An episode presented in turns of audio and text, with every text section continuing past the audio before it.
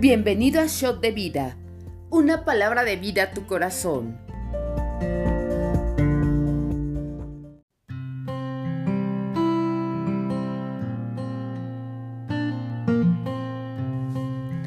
Hola, bienvenidos a nuestro devocional. El día de hoy vamos a estar comentando el primer libro de los Reyes, capítulos 7 y 8 y el Salmo 36. Vamos a darle lectura. Después edificó Salomón su propia casa en 13 años y la terminó toda. Asimismo edificó la casa del bosque del Líbano, la cual tenía 100 codos de longitud, 50 codos de anchura y 30 codos de altura sobre cuatro hileras de columnas de cedro, con vigas de cedro sobre las columnas, y estaba cubierta de tablas de cedro arriba sobre las vigas que se apoyaban en 45 columnas, cada hilera tenía 15 columnas, y había tres hileras de ventanas, una ventana contra la otra en tres hileras. Todas las puertas y los postes eran cuadrados y unas ventanas estaban frente a las otras en tres hileras. También hizo un pórtico de columnas que tenía 50 codos de largo y 30 codos de ancho y este pórtico estaba delante de las primeras, con sus columnas y de maderos y maderos correspondientes. Hizo asimismo el pórtico del trono en que había de juzgar, el pórtico del juicio, y él cubrió de cedro del suelo al techo. Y la casa en el que él moraba, en otro atrio dentro del pórtico, era de obra semejante a esta. Edificó también Salomón para la hija de Faraón que había tomado por mujer una casa de hechura semejante a la del pórtico. Todas aquellas obras fueron de piedras costosas, cortadas y ajustadas con sierras según las medidas, así por dentro como por fuera, desde el cimiento hasta los remates y asimismo por fuera hasta el gran atrio. El cimiento era de piedras costosas, piedras grandes, piedras de 10 codos y piedras de 8 codos. ¡Wow! De allí hacia arriba eran también piedras costosas labradas conforme a sus medidas y madera de cedro. Y en el gran atrio alrededor había tres hileras de piedras labradas y una hilera de vigas de cedro, y así también el atrio interior de la casa de Jehová y el atrio de la casa.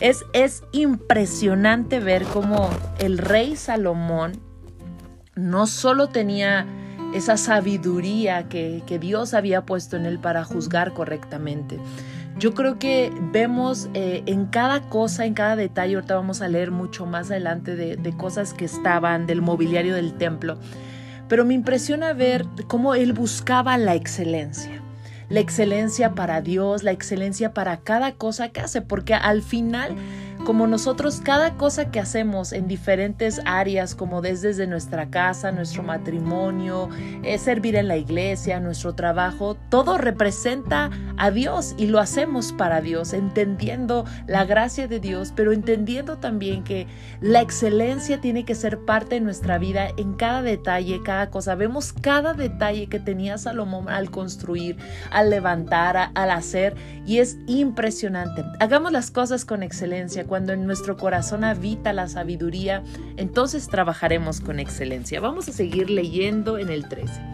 Y envió el rey Salomón e hizo venir a Tiro a Irán, hijo de una viuda de la tribu de Neftalí, su padre que trabajaba en bronce era de, Tiro, e Irán era lleno de sabiduría, inteligencia y ciencia en toda obra de bronce. Este pues vino el rey Salomón e hizo toda su obra y vació dos columnas de bronce, a la altura de cada una era de 18 codos y rodeaba a una y otra un hilo de 12 codos. Hizo también dos capiteles de fundición de bronce para que fuesen puestos sobre las cabezas de las columnas. La altura de un capitel era de 5 codos y la del otro capitel también de 5 codos. Había trenzas a, a manera de red y unos cordones a manera de cadenas para los capiteles que se le habían de poner sobre las cabezas de las columnas siete para cada capitel. Hizo también dos hileras de granadas alrededor de la red para cubrir los capiteles que estaban en las cabezas de las columnas con las granadas y de la misma forma hizo en el otro capitel. Los capiteles que estaban sobre las columnas en el pórtico tenían forma de lirios y eran de cuatro codos.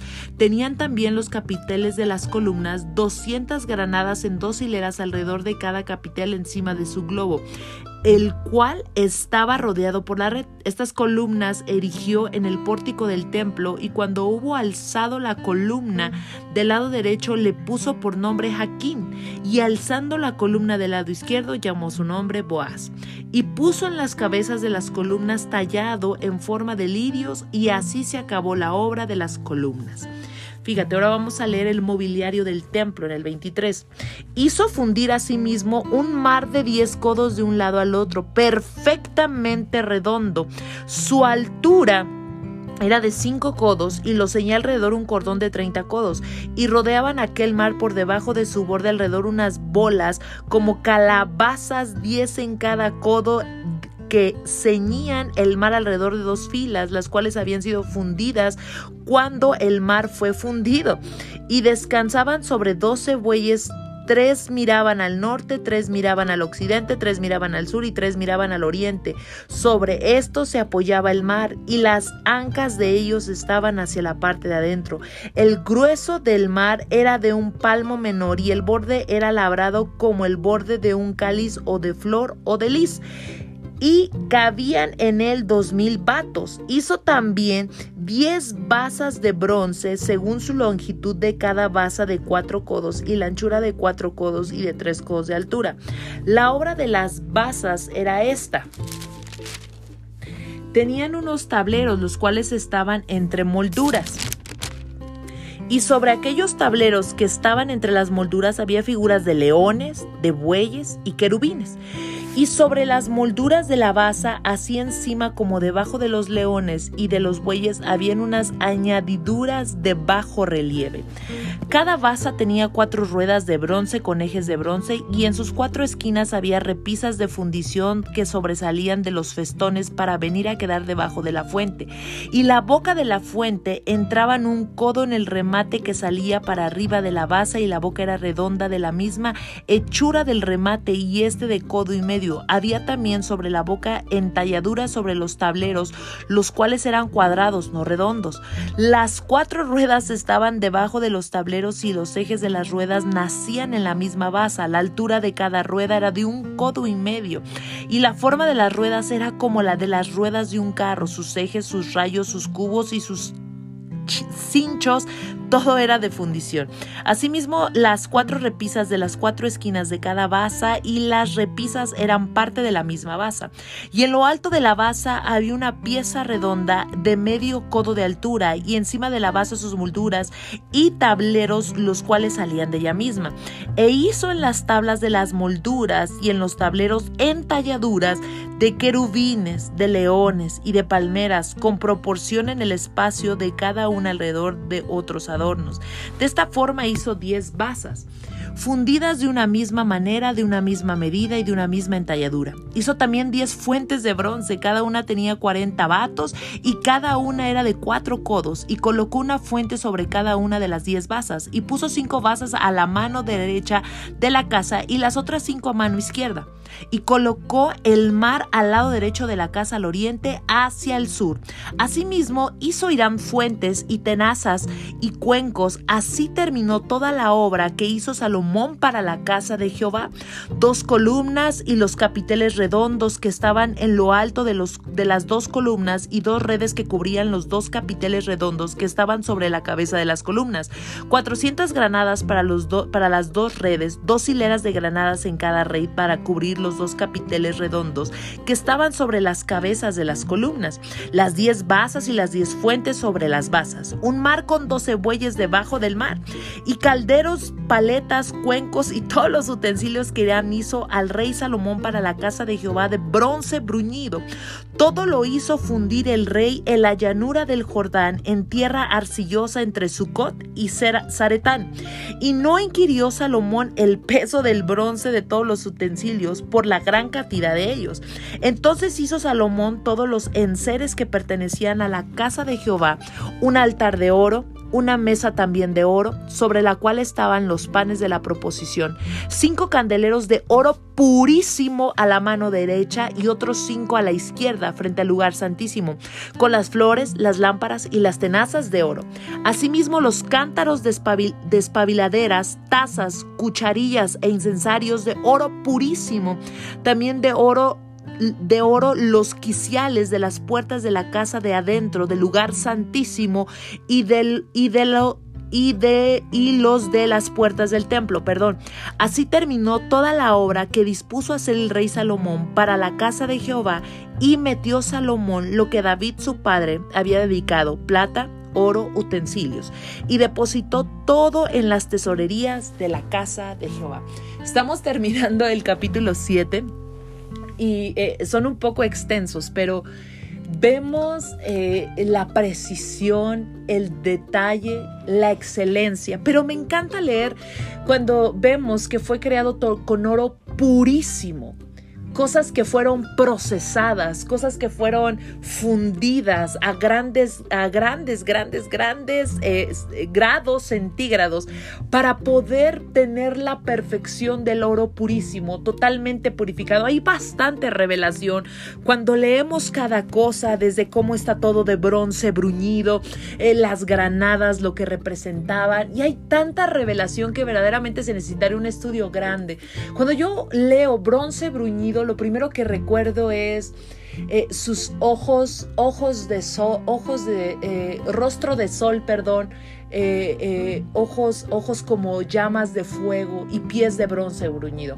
Toda la palabra de Génesis, Apocalipsis, encontraremos a la persona de Jesús. Jesús es el verbo, dice el apóstol Juan en el, en, el, en el, Evangelio de Juan capítulo 1, que Él es el verbo y el verbo era con Dios. El verbo es Jesucristo, la palabra es Jesucristo. Entonces, qué importante es entender cada detalle porque todo es una proyección, una proyección de Jesucristo, una proyección profética de Jesucristo. Y vemos querubines, leones, bueyes, que la mayoría de los profetas, tanto menores como mayores, tuvieron en visiones donde representaban el reino, la gloria y lo que estaba por venir. Fíjate qué impresionante lugar el templo, todo lo que hizo Salomón por supuesto fue hermoso, pero lo más impresionante es que el rey David había dejado mapas, había dejado exactamente las estructuras de todo como él quería construirle la casa a Dios. Y esto es hermoso porque vemos cómo su hijo Salomón levanta algo con esa excelencia y esa sabiduría. Mis amados, qué importante es enseñar a nuestra familia, a nuestros hijos, a honrar al Señor y dejar indicaciones tan perfectas y tan exactas para honrar la casa del Señor. Vamos a seguir leyendo. Quisiera hablar muchísimo, pero eh, sé, que, sé que tengo aquí un tiempo determinado en el devocional, pero vamos a leer el, el capítulo 8. Entonces, Salomón Salomón reunió ante sí en Jerusalén a los ancianos de Israel, a todos los jefes de las tribus y a los principales de las familias de los hijos de Israel para traer el arca de Jehová de la ciudad de David a la cual es Y se reunieron con, con el rey Salomón todos los varones de Israel en el mes de Etanim, que es el mes séptimo en el día de fiesta solemne, y vinieron todos los ancianos de Israel y los sacerdotes tomaron el arca y llevaron el arca de Dios y el tabernáculo de reunión y todos los utensilios sagrados que estaban en el tabernáculo, los cuales llevaban los sacerdotes y levitas. Y el rey Salomón y toda la congregación de Israel que se había reunido con él estaban con él delante del arca, sacrificando ovejas y bueyes que por la multitud no se podían contar ni numerar. Qué momento tan impresionante. Y los sacerdotes dotes metieron el arca del pacto de Jehová en su lugar en el santuario de la casa en el lugar santísimo, debajo de las alas de los querubines, porque los querubines tenían extendidas las alas sobre el lugar del arca y así cubrían los querubines el arca y sus varas por encima. Y sacaron las varas de madera que sus extremos se dejaban ver desde el lugar santo, wow, que estaba delante del lugar santísimo, pero no se dejaban de ver desde más afuera y así quedaron hasta hoy. En el arca ninguna cosa había sino las dos tablas de piedra que allí había puesto Moisés en Oreb donde Jehová hizo pacto con los hijos de Israel cuando salieron de la tierra de Egipto. Y cuando los sacerdotes salieron del santuario, la nube, fíjate qué impresión, la nube llenó la casa de Dios y los sacerdotes no pudieron permanecer para ministrar por causa de la nube, porque la gloria de Jehová había llenado la casa. Es impresionante ver por qué. Recuerda que el arca del pacto en ese momento representaba la presencia de Dios. Solamente podía ser portada por los levitas, que eran los servidores, por la tribu de Leví, y por los sacerdotes que también son de la tribu de Leví y que eran, acuérdate, los que reconciliaban al pueblo con Dios. Y esto es impresionante porque vemos una vez más cada detalle que tuvo David y Salomón para este momento tan glorioso, para este momento tan esperador. El arca del pacto había estado de lugar en lugar, de tienda en tienda, en el tabernáculo, moviéndose de un lado al otro, llegando en las manos de los enemigos, llegando de un lado a otro. Y en este momento iba a tener cumplimiento algo hermoso. En el corazón del rey David siempre estuvo poder edificar casa a Jehová. Pero aquí vemos cómo Salomón es quien levanta y da el cumplimiento al anhelo del corazón de su padre. Pero vemos cómo Jehová, la presencia de Dios, reposó en ese lugar santísimo, así como estaba en el tabernáculo, ¿verdad? Los lugares, eh, eh, el santuario, el lugar santo, el lugar santísimo. Y el lugar santísimo era un lugar que lo dividía un velo y, recuerda que pasaban ahí una vez al año los, los sacerdotes y, y entonces ellos podían entrar y estar cerca y bueno, leemos cantidad de cosas en el libro de Éxodo, en el libro de Levítico. Pero yo quiero decirte algo, qué importante es honrar la presencia de Dios. Cada que tú y yo estamos en la iglesia, cada que tú y yo vamos, nos congregamos, qué importante es entender que hoy no hay un protocolo de esa manera gracias al sacrificio de Jesús, gracias a que Jesús eh, al morir en la cruz dice la palabra que el, el velo fue partido y nosotros tenemos acceso al lugar santísimo, o sea, hasta, su, hasta adentro, pues hasta, hasta el trono de la gracia. Y qué hermoso es cuando la iglesia está adorando, cuando la iglesia está entendiendo, cuando la iglesia estamos honrando de esta manera la presencia de Dios. Entonces, ¿qué sucede? La gloria, su presencia que es honrada, que está descansando, puede venir con tanta fuerza sobre nuestras vidas. Yo anhelo eh, vivir cada, cada domingo, cada vez que estamos dentro de la congregación, este momento en que ni siquiera nos podamos poner de pie por la honra que nosotros Leamos le damos al Señor, por la manera en que nosotros nos mostramos, que creamos una atmósfera correcta, no solo el domingo, de toda una semana que venimos trabajando, acercándonos al trono, cruzando el velo para que sea todo consumado el día del Señor y pueda la presencia de Dios descansar. Honremos el día del Señor. Vamos a seguir leyendo en el 12. Entonces dijo Salomón, Jehová ha dicho que él habitará en la oscuridad. Yo he edificado casa por morada para ti, sitio en que tú habites para siempre. Y volviendo el rey su rostro, bendijo a toda la congregación de Israel, y toda la congregación de Israel estaba de pie. Y dijo, bendito sea Jehová. Dios de Israel, que habló a David mi padre lo que, lo que con su mano ha cumplido diciendo. Desde el día en que saqué de Egipto a mi pueblo Israel, no he escogido ciudad de todas las tribus de Israel para edificar casa en el cual estuviese mi nombre, aunque escogí a David para que presidiese en mi pueblo Israel. Y David mi padre tuvo en su corazón edificar al nombre de Jehová Dios, perdón, edificar casa al nombre de Jehová Dios de Israel. Pero Jehová dijo a David mi padre, ¿Cuánto ha haber tenido en tu corazón edificar casa a mi nombre, bien has hecho el tener tal deseo. Pero tú no edificarás casa, sino tu hijo que saldrá de tus lomos, él edificará la casa en mi nombre. Y Jehová ha cumplido su palabra que había dicho, porque yo he, me me he levantado en lugar de David mi padre, y me he sentado en el trono de Israel como Jehová había dicho, y he edificado la casa al nombre de Jehová Dios de Israel, y he puesto en ella lugar para el arca en la cual está el pacto de Jehová que le hizo con nuestros padres cuando lo sacó en la tierra de Egipto. Luego se puso Salomón delante del altar de Jehová en presencia de toda la congregación de Israel, y extendiendo sus manos al cielo, dijo Jehová Dios de Israel, dijo, Jehová Dios de Israel, no hay Dios como tú, ni arriba en los cielos, ni abajo en la tierra, que guardas el pacto y la misericordia a tus siervos, los que andan delante de ti con todo su corazón, que has cumplido a tu siervo David mi padre lo que prometiste, lo dijiste con tu boca y con tu mano lo has cumplido, como sucede en este día. Ahora pues Jehová Dios de Israel, cumple a tu siervo David mi padre lo que prometiste diciendo, no te faltará varón delante de mí que se siente en el trono de Israel, con tal que tus hijos guarden mi camino y anden delante de mí como tú has andado delante de mí. Ahora pues, oh Jehová, Dios de Israel, cúmplase la palabra que dijiste a tu siervo David, mi padre. Pero, ¿es verdad que Dios morará sobre la tierra? He aquí los cielos, los cielos de los cielos no te pueden contener, cuánto menos esta casa que yo he edificado. Con todo, tú atenderás la oración de tu siervo y a su plegaria, oh Jehová Dios mío, oyendo el clamor y la oración que tu siervo hace hoy delante de ti. Que estén tus ojos abiertos de noche y de día sobre esta casa, sobre este lugar del cual has dicho mi nombre estará allí, y que oigas la oración que tu siervo haga en este lugar.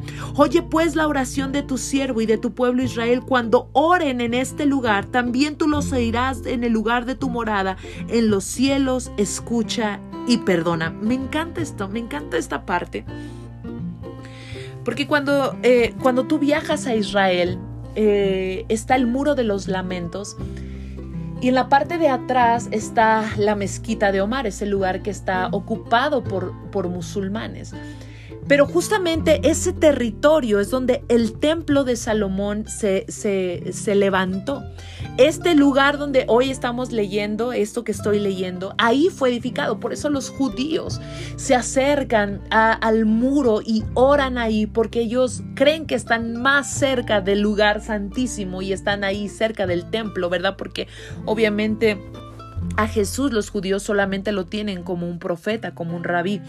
Pero fíjate qué tremendo es entender esto, porque estas palabras que, que, el rey Salomón levantó en ese momento, que estaba dedicando, que estaba levantando, ¿verdad? Estaba la dedicación del templo, la consagración de todo, de toda la casa de Dios. Qué importante es, entender esto. Yo recuerdo que hemos, mi esposo y yo, levantado peticiones eh, específicas ahí en, en el muro de los lamentos. Y hemos visto el cumplimiento de esto que está orando Salomón que cuando oren en este lugar también tú los oirás en el lugar de tu morada en los cielos, escucha y perdona. Fíjate, voy a seguir leyendo. Si alguno pecare contra su prójimo y le tomare juramento haciéndole jurar y viniere el juramento delante de tu altar en esta casa, tú irás desde el cielo y actuarás y juzgarás a tus siervos, condenando al impío y haciendo recaer su proceder sobre su cabeza y justificando al justo para darle conforme a su justicia. Si tu pueblo Israel fuere derrotado antes delante de sus enemigos, por haber pecado contra ti y se volvieren a ti, confesaren tu nombre y oraren y te rogaren y suplicaren en esta casa, tú irás en los cielos y perdonarás el pecado de tu pueblo Israel y los volverás a la tierra que diste a sus padres. Fíjate, yo, yo siempre invito, ¿verdad? No te puedes perder el, el, el, ir a Israel. El próximo año tenemos un viaje y yo quiero que tú puedas estar ahí porque y tienes que levantar y orar y levantar petición porque hay un cumplimiento poderoso. Bueno, vamos a seguir en el 35. Si el cielo se cerrare y no lloviere por haber ellos pecado contra ti y te rogaren en este lugar y confesaren tu nombre y se volvieran del pecado cuando los afligieres, tú irás en los cielos y perdonarás el pecado de tus siervos y de tu pueblo Israel, enseñándoles el buen camino en que anden, y darás lluvia sobre tu tierra, la cual diste a tu pueblo por heredad.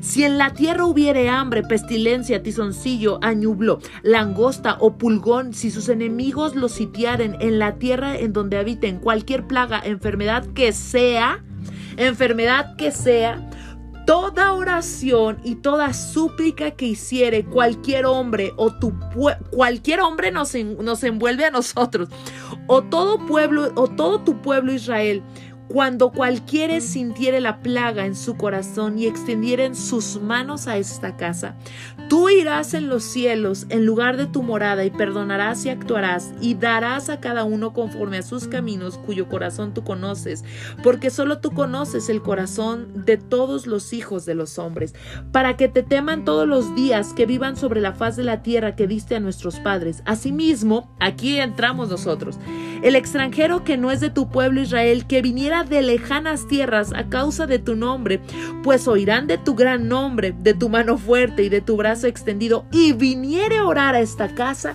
tú irás en los cielos, en el lugar de tu morada, y harás conforme a todo aquello por lo cual el extranjero hubiera clamado a ti, para que todos los pueblos de la tierra conozcan tu nombre y te teman, como tu pueblo Israel, y entiendan que tu nombre es invocado sobre esta casa que yo edifiqué.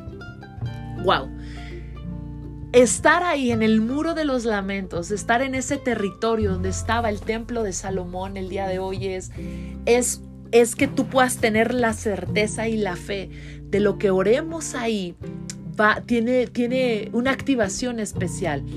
No quiere decir que si oramos desde nuestro lugar secreto, como nos enseña Jesús en Mateo 6, ¿verdad? Cerrada la puerta, oramos y buscamos a nuestro Padre Celestial en lo secreto, Él nos recompensará en público. Pero yo quiero que entiendas el amor de Dios por su pueblo Israel y que gracias a ellos nosotros tenemos salvación. Entonces no, no quiero que lo tomemos como una religión de que voy y oro y ahí hay cumplimiento nada más. También, por supuesto, vivimos, ¿verdad? En otro, somos extranjeros, vivimos en otro, en otro país pero eso tiene algo poderoso, un efecto extraordinario y sobrenatural que yo espero que tú un día puedas eh, vivir.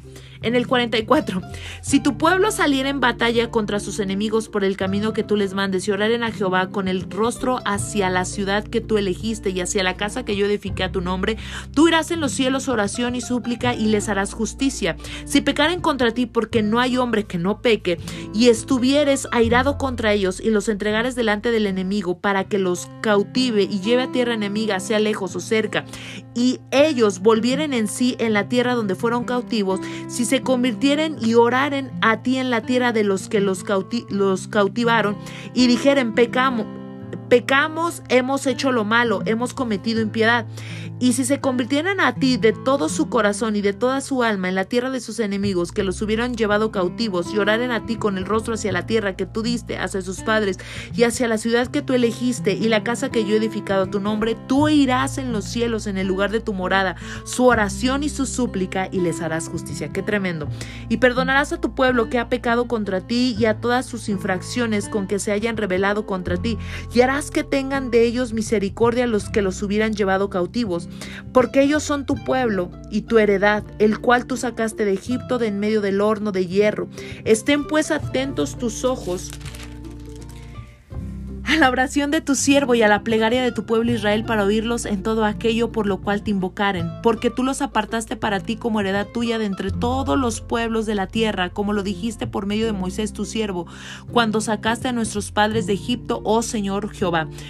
Cuando acabó Salomón de hacer a Jehová toda esta oración y súplica, se levantó de estar de rodillas delante del altar con sus manos extendidas al cielo, y puesto en pie, bendijo a toda la congregación de Israel, diciendo en voz alta, bendito sea Jehová que ha dado paz a su pueblo Israel conforme a todo lo que él ha dicho. Ninguna palabra de todas sus promesas que expresó por Moisés su siervo ha faltado.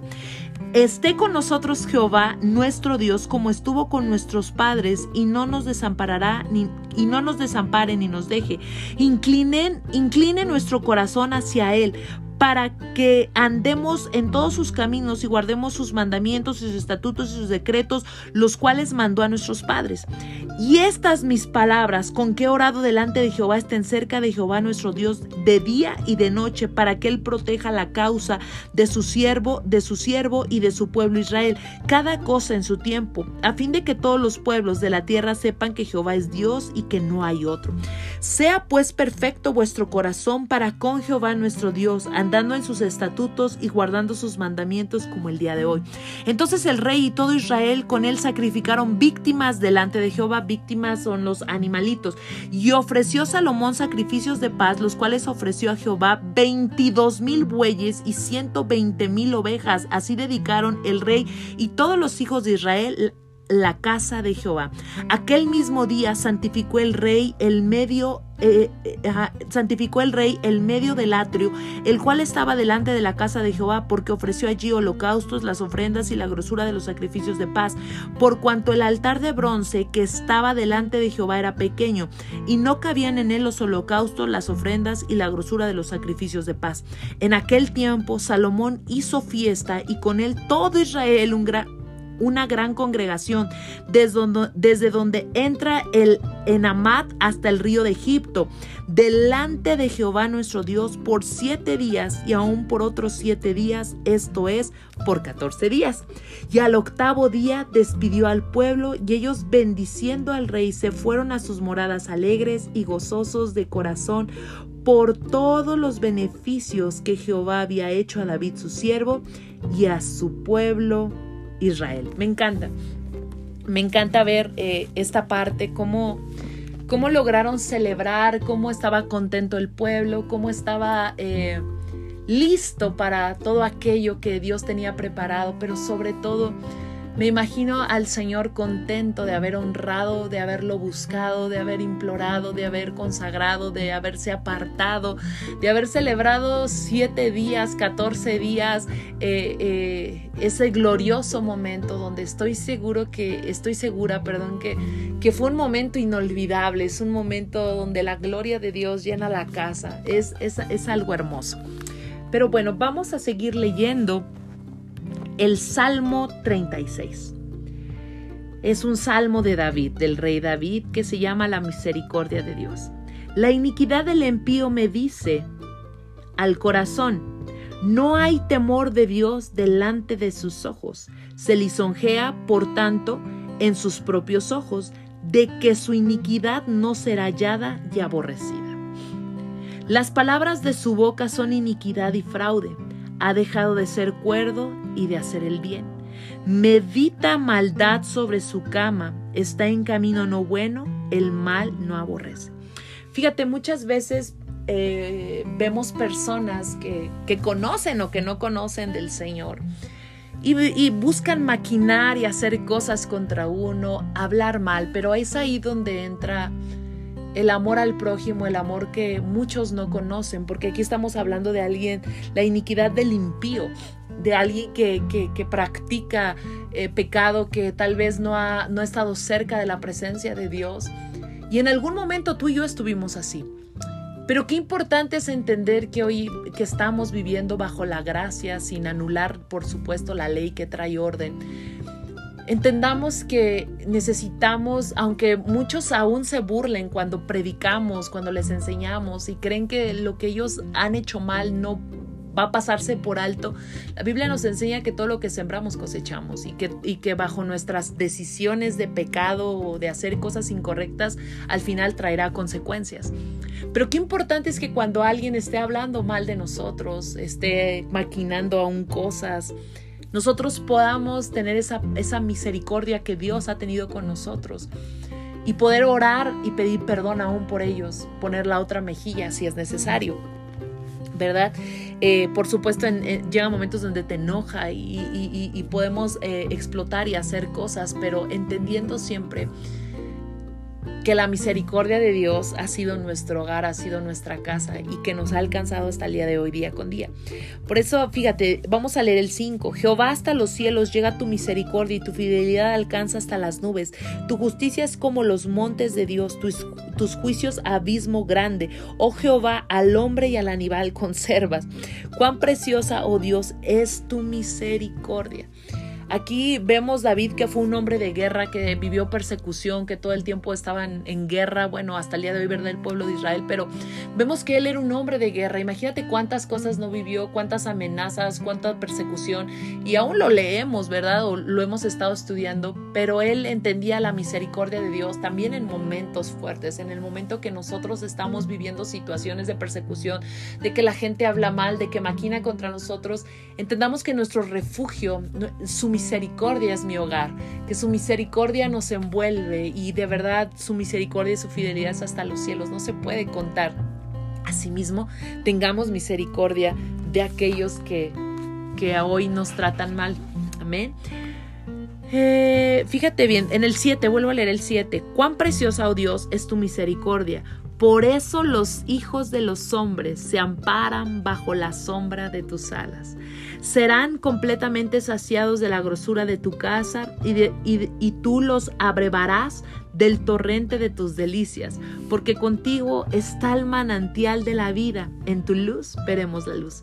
Extiende tu misericordia a los que te conocen y tu justicia a los rectos de corazón. No venga pie de soberbia contra mí y mano de impíos no me mueva. Allí cayeron los hacedores de iniquidad, fueron derribados y no podrán levantarse. Qué tremendo ¿Qué, qué, tiempos, qué momentos, qué, qué, cántico, qué salmo levantaba, ¿verdad? El rey David. Y hoy yo quiero decirte Refúgiate bajo las alas de Dios, refúgiate en la misericordia del Señor. La palabra nos enseña que las misericordias de Dios son nuevas cada mañana, se renuevan, están vigentes para nosotros. Así es que el día de hoy habita en esa misericordia y cuando tú habitas en esa misericordia tendrás misericordia por otros. Amén. Fue un placer haber estado con, con ustedes. Esperamos que este devocional haya sido de bendición y nos vemos mañana. Bye.